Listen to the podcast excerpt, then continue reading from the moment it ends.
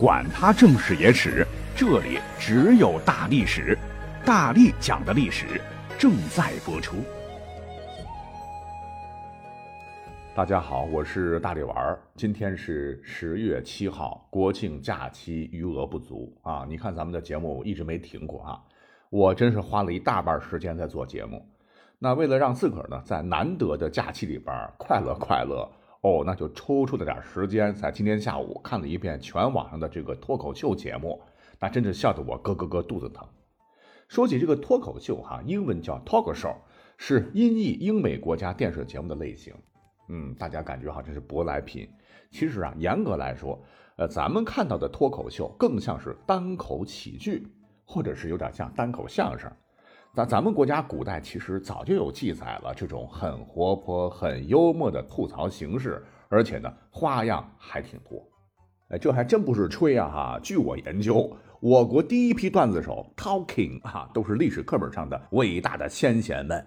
比如说，我们很熟悉的庄子就曾经给他的观众们讲过这么一个黑色幽默的故事。有一回呢，到户外的小树林中溜达，就看到一位妇人跪在墓地上。看打扮，死的应该是她老公吧？啊，然后呢，穿着丧服，拿着一把扇子，狂扇一座新坟。这庄子就很奇怪啊，问这个妇人：“哎，你这是干嘛？”哈，妇人一脸愁容地说：“妾曾答应过我那刚去世的男人，要等到他的坟土干了以后才能改嫁。现在啊，梅雨季节，您看这坟头潮湿的泥土，真是可恶的天气呀！”，啊 这可笑之余，真是道尽了世间的丑态。再如列子啊，也曾给观众们讲过这么一个耍流氓的段子啊，说有个人这一天丢了一件衣服，黑色的，恼火的很。路上呢，恰巧碰到一位妙龄少女，也穿着黑色衣服。他二话不说，冲上去把女子按倒，就扒人家衣服，边饿虎扑食的扒，边喊道：“啊，赶紧把我的衣服还给我！”女的吓坏了，拼命的反抗，说：“这是我的衣服啊！”他听罢，扒得更起劲儿，说：“奶奶的，俺丢的是上等丝绸衣料的，你穿的是麻做的单衣，俺只要你的单衣抵俺的丝衣，你丫已经占很大便宜啦！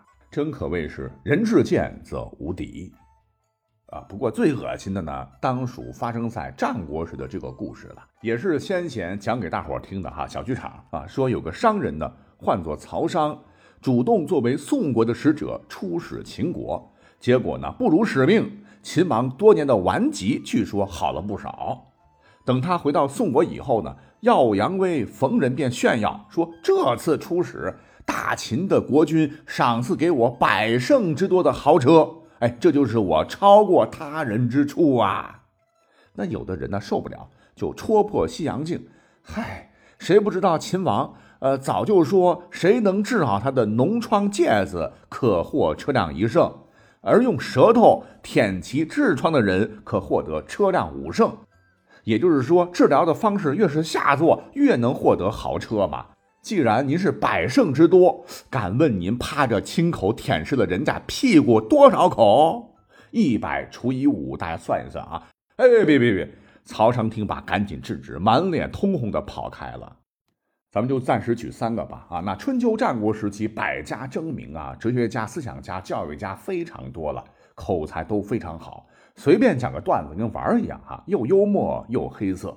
在这样的风气影响之下，民间段子手那也是层出不穷，遍地都是梗啊，甚至连后世的史学大家司马迁在其专著《史记》当中，都专门开辟了一个独立的单元，叫《滑稽列传》。称赞古老的 talk show 表演者为谈言微中，亦可以解分也。哎，最有趣其中的一个记载啊，当属秦朝有一位口若莲花的段子手，他叫做优瞻，也可以看作是秦朝时的脱口秀演员了哈。他是身材特别的矮小，但是善戏谑笑谈，经常给皇帝表演单口喜剧啊，竟然连不可一世的秦始皇都让其三分。可见脱口秀说好了，穿越回古代吃香喝辣。说一统六国之后呢，这个嬴政啊，骄傲无比，日渐骄纵。曾经啊，规划了一个大手笔，东至函谷关，西至雍城仓，这么大的地方来当做皇家狩猎园。哎，要知道这块地儿上千里，劳民伤财不说，那都是重要的关隘卡口。你要当做游乐园，这不是扯淡吗？天下是暂时太平了，但谁能保得齐哪一天会硝烟不再起啊？一旦过了函谷关，那咸阳就得玩完呢。呃，当时文武百官谁都知道，但都不敢向秦始皇谏言，担心人头不保。这位三寸丁骨皮高的优瞻却兴高采烈地蹦高，向始皇帝说：“太好了，太好了！陛下，您的计划太好了！哎，到时候咱们可以多放些动物在里面。将来一旦再有敌人从东面进攻，咱们呢就让满园的麋鹿用脚顶死他们，用狗熊挠死他们，用各种鹤的喙啄死他们。”哎，秦始皇一听，嘿，一下子明白过来了啊！对呀。之所以之前六国攻不进我秦国，不是靠着天险函谷关吗？于是乎，秦始皇马上就终止了这个计划。那咱就先不说秦始皇暴君如何残暴，哎，怎么对一个插科打诨的如此包容？侧面也说明啊，秦始皇确实比较喜欢 talk show。但说实话啊，秦始皇虽然是英明神武之人，晚年铸下大错，糊涂，竟将大位传给了二世胡亥。导致了秦朝的大悲剧，因为这个胡亥一上台，滥杀无辜，在赵高的怂恿之下，所有的兄弟姐妹全都被杀，忠臣良将全都肉体消灭。但是呢，有一个人他还真下不去手，这便是优瞻。这个胡亥啊，压根儿不懂治国，只知道吃喝玩乐。有一次啊，天马行空，说要搞一个前无古人的美化工程，给偌大的咸阳城里里外外全刷遍漆。这个漆就是古代的漆器的那种漆哈，你要知道，漆器在那个时候大名鼎鼎。古人呢会从漆树采好分泌出的一种汁液，经日的曝晒脱水，做涂料的熟漆，然后加入桐油一类干性植物油，调吧调吧，做漆器时以木、竹篾还有麻布等为胎骨，然后漆涂其外表，干燥后即可使用。呃，也可以在漆中调色，以便涂饰花纹、绘制图案。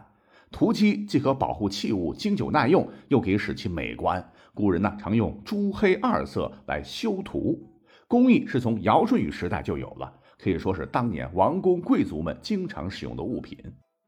但问题是，你是要把一座周长几十公里的大都市咸阳城全都做成大漆器，难度过大不说，哎，这个成本简直是天文数字啊！胡亥胡来，可当时没人敢管啊。连李斯都被剁了全家处决，谁敢言语？关键时刻，又是这位秦朝优秀的 talk show 演员优瞻兴高采烈的大声说：“太好了，太好了！陛下英明啊！您不提，呃，作为一位让您开怀大笑的演员，我也得提呀。国库钱花光那算啥？城墙被砌一遍，一定是滑溜溜，任凭敌人多么穷凶极恶，爬不上来，干着急。”而且呀，涂漆很容易啊，几万人拿着刷子刷就行。只是唯一难办的是，漆器工序之前呢，一定要浸泡；上漆之后，还要有一间通风的大房子自然晾晒。那陛下，请您再干一间大房子，将上了漆的城墙搁里头，使它阴干即可哈。胡亥一愣，随即哈哈一笑，哎，这事儿呢，也就再没提。可见胡亥也很尊敬带来欢乐的人。当时满朝文武要都学点脱口秀的技巧哈，就是捧着提意见，反讽着笑着说话，那秦朝搞不好没有那么快的灭亡。但历史没有如果了哈。总之，秦灭亡之后，汉接了盘。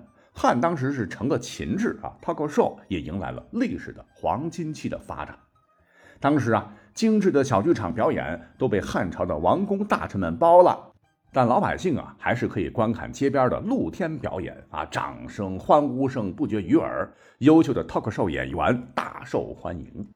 我们呢，是从两汉时期出土的大量排忧的造型的陶俑当中窥见一斑的。这些陶俑啊，夸张的表情和搞笑的表演，都说明哈，这种艺术呢，汉代是深受大家喜爱。当时他们真的很厉害哈，不仅口才好，更多反应快，滑稽风趣，甚至有的呢还会魔术、杂技和 rap 歌舞，绝对是全能型的人才。其中历史上视为翘楚的，当属相声这一行当的祖师爷，也被称作西汉脱口秀之王的当年刘彻身边的鸡汤大厨，有着京剧大 V 之称的滑稽大师东方朔，那是最为出名啊。他的个人即兴表演非常的接近于今天的脱口秀的形式。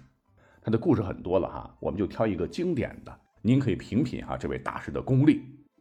说有一回啊，汉武帝刘彻突然问东方朔说：“你看朕是什么样的君主呢？”那面对突袭，你想想，刘彻作为历史上割别人小丁丁最多的帝王，连自个老丈人和曾孙的老丈人都不放过，可见是伴君如伴虎，绝非虚谈。他是临时起意问的你，你要是一慌张，回答的稍有差池，咔嚓，小丁丁绝对不保。一般人早就吓哆嗦了。但有着丰富表演天赋、临场反应极快的东方朔，立马接话说：“陛下，从唐虞盛世到周成王、周康王时代，足以比喻当世也。要知道，这都是古代美好的社会典范哈。”刘彻听罢，眼睛直接亮了哈。东方朔就咽了咽唾沫啊，不紧不慢的又说起了类似贯口的知识梗：“臣看陛下功德，那绝对三皇五帝之上啊。”啊，真的吗？刘彻听罢，高兴的溢于言表。是的，陛下，您不用怀疑，您还做到了天下贤士归您麾下，当朝列位官员都十分称职的好皇帝呀。朝中情形那真堪比，以周公旦、少公事为丞相，孔子为御史大夫，姜太公为将军，毕公高为太师，高陶为大理，后继为司农，伊尹为少府，子贡为外交，颜回、闵子骞为博士，子夏为太常，羿为右扶风，子路为执金吾，戚为大鸿胪，关龙鹏为宗正，伯夷为京兆尹，管仲为左冯翊，鲁班为江左大将，众。山府为光禄大夫，申伯为太仆，颜陵季子为水衡都尉，百里奚为典属国，柳下惠为大长秋。多说一嘴哈，大长秋为皇后所有的官署的负责人，一般由宦官担任。这柳下惠历史上不是很有名气吗？不近女色啊，非他莫属这个官。武帝听罢啊，不错不错，原来朕的执政团队堪比古代先贤。好好好啊，来人赏。你看啊。对演员来说，观众那是衣食父母啊。东方朔能逗得衣食父母开怀大笑，且收入多多，升官发财，真乃历史上最强的随机应变主持综艺咖艺人也。那从这个故事也看得出来哈，对于顶级的脱口秀演员来说，除了正式的表演，即兴发挥确实很重要。后世经过脱口秀的历史发展，那就再接再厉啊，也留下了不少精彩的故事。那我今天听了很多的脱口秀啊，呃，谐音梗应该是大行其道。实际上，告诉各位，这都是古人玩剩下的。比方说，后世盛唐时，唐玄宗有一次大宴诸王，就发生了这么一件事儿。唐玄宗李隆基有一回大宴诸王，跟他比较近的一位宁王爷，当时吃东西可能吃猛了，被呛住了啊，就咳咳咳咳一使劲儿，耗子不死。不知道啥东西从他口中喷出，正好粘在了李隆基的长胡子上。天哪，哈！宁王直接被吓得腿都哆嗦了，触怒龙颜，死罪呀！幸亏旁边有位 talk show 高手，唤作黄帆绰，这是一个伶人啊，他脑筋非常快。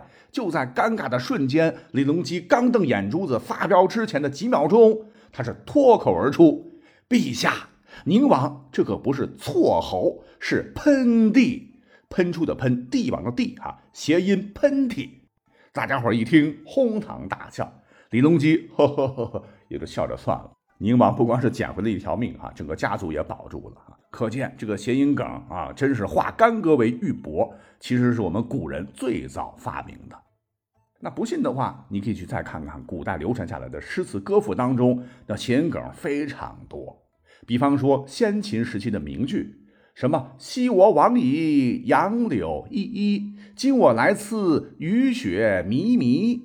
这里边呢，就是利用“柳”与“留”的谐音，因为古人离别有折柳之习俗，借此表达恋恋不舍之意。再如唐朝诗人刘禹锡传世名句，说：“东边日出西边雨，道是无晴却有晴。”注意这里边的晴天的晴和感情的情谐音又双关，哎，你看这么一表达，真是绝了哈！所以说，脱口秀为啥咱们现代人讲得好？你像是王建国、庞龙、呼兰等，那都是因为老祖先传承的奶水好啊。